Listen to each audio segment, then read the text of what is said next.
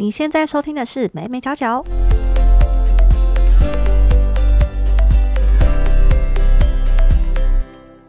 Hello，这里是美美角角，我是 Hedy。如果你是第一次收听这个节目的话呢，我们这个节目主要是在分享一些关于媒体还有行销的议题。那今天想要跟大家分享的议题呢是假新闻。在上个礼拜呢，数位隐私这一集，我们提到说有些资料可能会助长假新闻的传播。所以今天呢，就想要跟大家聊聊假新闻是什么，它的影响，还有我们怎么样可以去防范假新闻。那节目最后呢，也会跟你分享如何要从生活做起打击假新闻哦。不晓得大家还记不记得，在二零二零年的时候，大家疯狂的去抢购卫生纸，也就是卫生纸之乱。那这件事情是这样，就是在二零二零年呢，各大超市的卫生纸。都不见，都卖光了，一扫而空。那为什么大家会去抢购呢？就是因为网络的留言指出说，卫生纸的原料纸浆将来做口罩，那到时候卫生纸恐怕会面临短缺。结果呢，这件事情经调查后才发现，原来是卫生用品承销商在赖上面传播的不实消息，才导致民众呢疯狂的去抢购卫生纸。所以可见，这种假讯息、假消息如果大肆的流传，势必是对我们的生活产生危害，甚至影响到社会秩序。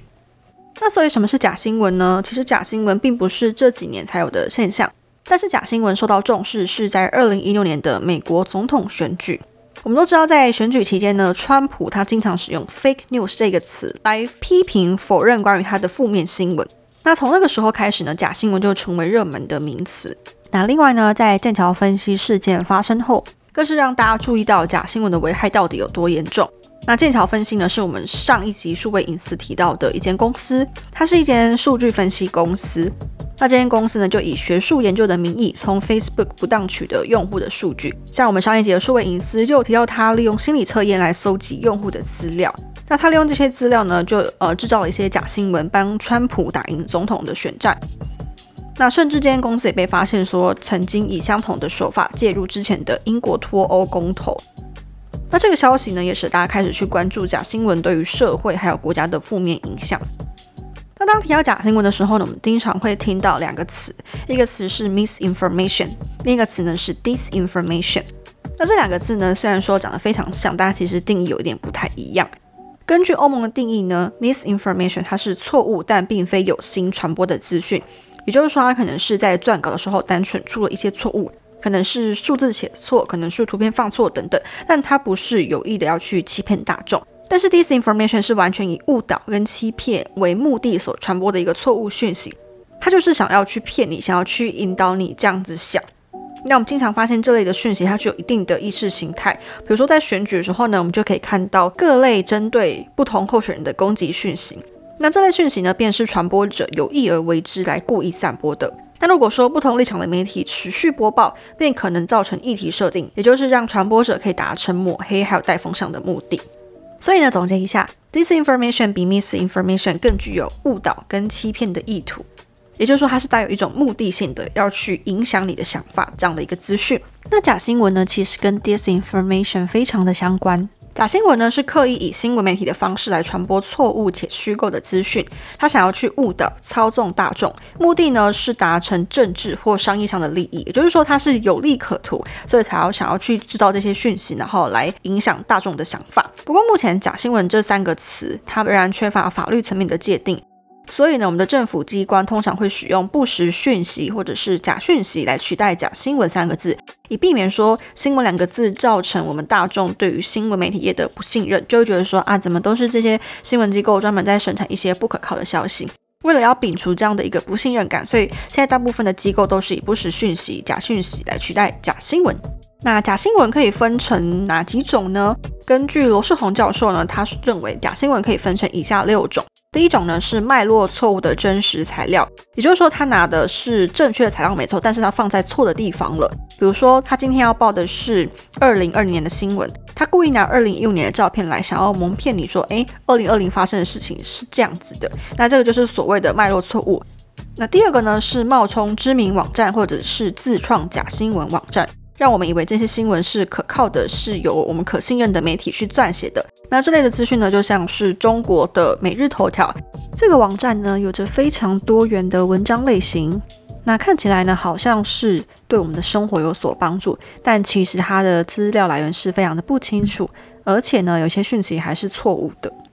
那它伪装成一个网站的方式，就更可能容易让大家相信说这些讯息是有根据的，进而导致错误的讯息就不断的被传播、被流传出去。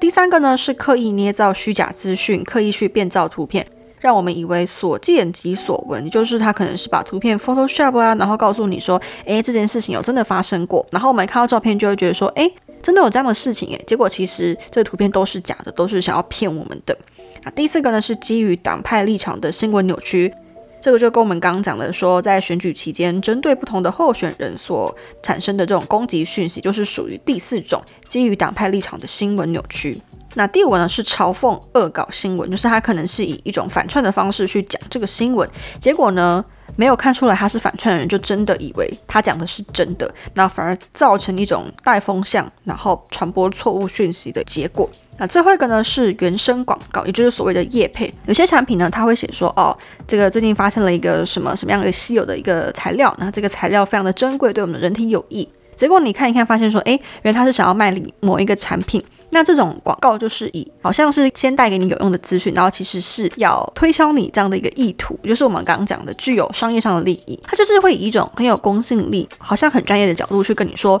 这个物质、这个材料有多么的好，然后对我们的身体是有多么大的帮助。但其实呢，它最终的目的就是想要去卖这个产品。但如果说我们没有意识到它这样的一个商业操作的话，没有可能会去相信说，诶，他广告讲的这个是真实的，是具有科学根据的，那就很容易落入对方的陷阱啦。所以以上六种呢，就是假新闻的分类。那假新闻是怎么样生成的呢？我们可以把它呃从两个方面来看。第一个是现今传播科技的发展，第二个是媒体识读能力的缺乏。那在传播科技发展的部分呢，我们都知道现在科技发展的非常快速，每个人都可以拿手机、拿笔电、拿平板等等的。那加上社群平台这么样的多元，每个人都可以是自媒体，他都可以自己去写文章、做图片、拍影片等等，传到网络上去。而且网络上的内容呢，不像传统媒体，它会受到一些广电法的监督，所以不管你是什么样的内容，都可以在不同的平台上面传播。那这也让有心人士呢，可以利用科技的优势、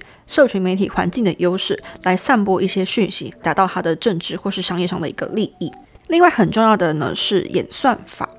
演算法其实决定了我们每天接受资讯的范围。我们看似好像是很主动，然后很积极的去找寻我们想要的资讯，可是往往呢，我们能看到资讯的范围都是演算法在操控着我们，都是演算法所决定。那尤其是呢，演算法它希望资讯能够获得最大的关注，所以它比较不会以真实性来作为评判标准，这也导致说，诶，使用者没有办法看见多元意见的交流，那反而都是一些很争议的讯息一直跑出来，一直跑出来。那也因为演算法的关系呢，我们就限缩在同温层当中。传播理论有指出说呢，当我们接触的讯息和我们的立场越一致，我们就越容易相信，不会去怀疑。这也使得有心人士更容易利用这样的信任感去传播不实讯息，进而呢，这些同温层反而是变成一种假讯息的温床。那除了我们刚刚讲传播科技的发展之外呢，另外一个很重要的点呢，是媒体识读能力的缺乏。在过去呢，由于社群媒体或者是网络并没有这么的发达，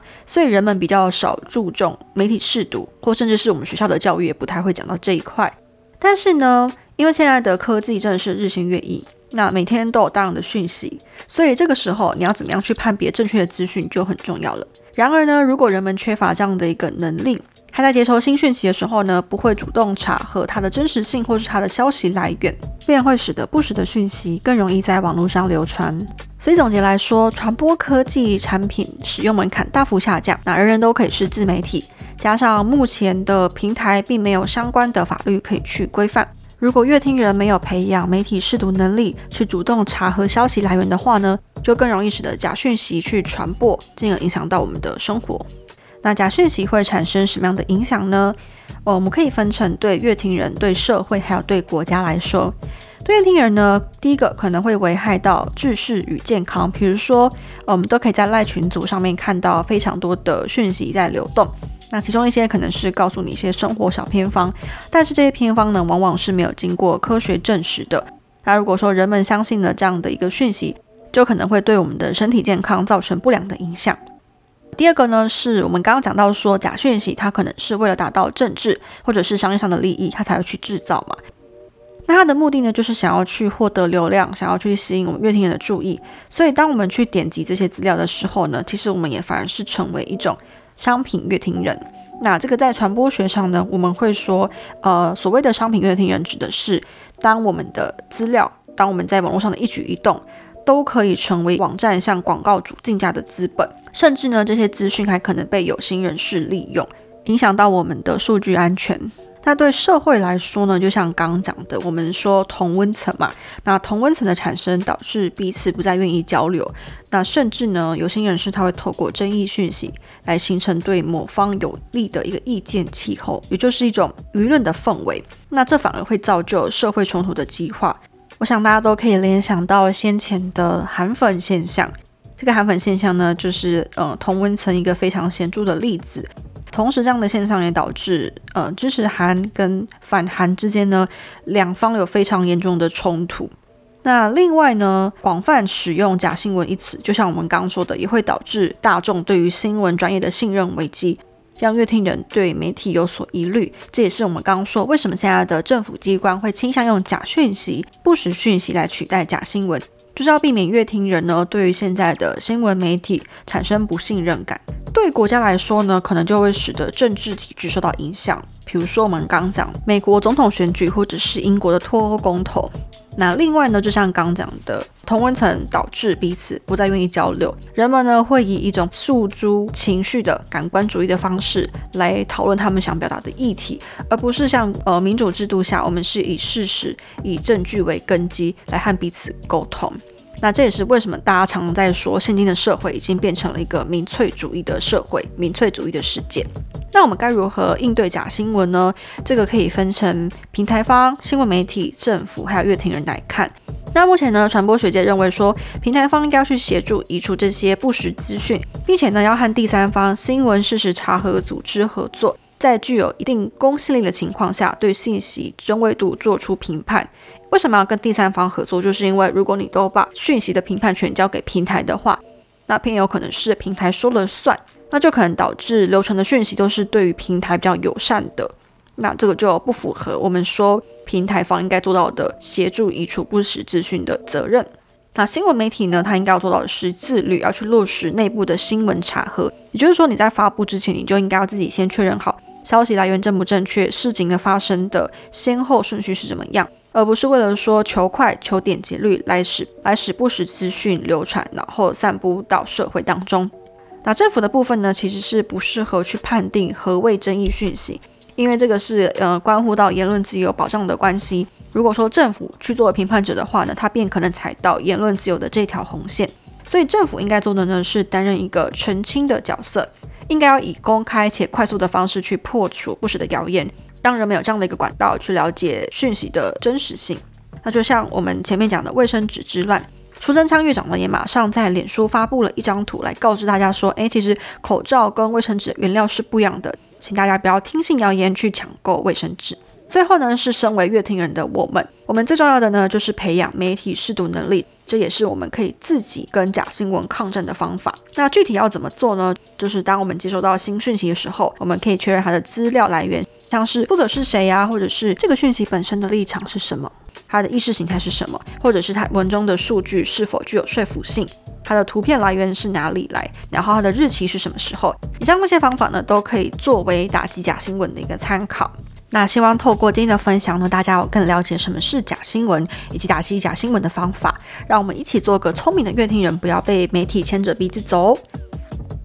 如果你喜欢今天内容的话呢，就可以帮我评分加留言，告诉我你的想法。那也别忘记追踪我的 IG，我的 IG 是 Media Corner，字尾是重复的两个 R，会每周更新媒体、科技还有行销相关的时事，以及最新的 Pocket 消息。那我们就下个礼拜二没新闻见啦，拜拜。